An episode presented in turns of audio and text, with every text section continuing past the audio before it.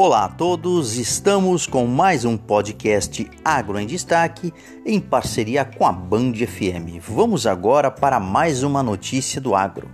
Afinal, a importância do clima que está impactando diretamente o preço das hortaliças.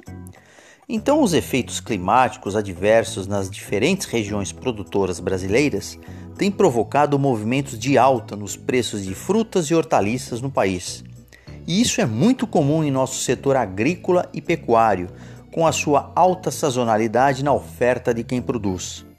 Assim, nós temos vários exemplos disso no Brasil.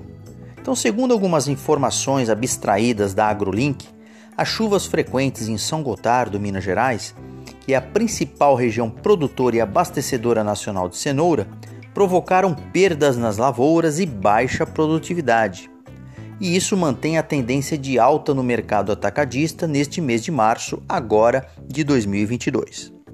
Já no caso do tomate, o movimento de alta iniciado nos últimos meses de 2021 continua de forma ascendente na região centro-sul do Brasil.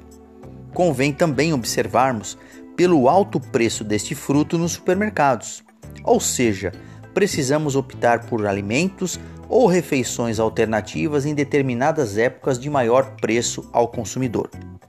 Por outro lado, as secas também vêm causando muitas perdas e diminuindo a oferta de hortaliças, e que isso também tem um reflexo direto no aumento do custo de produção.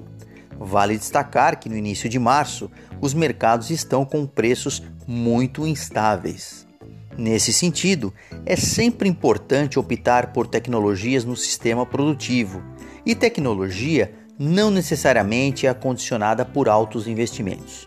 Como exemplo, o plantio no setor HF, que é o setor de hortifruti, entelados e com sistema localizado de irrigação, propicia, assim é claro, né, uma melhor oferta regular durante o ano agrícola e maior estabilidade na renda do produtor em sua diversificação de atividades na sua empresa, ou melhor dizendo, na sua propriedade rural.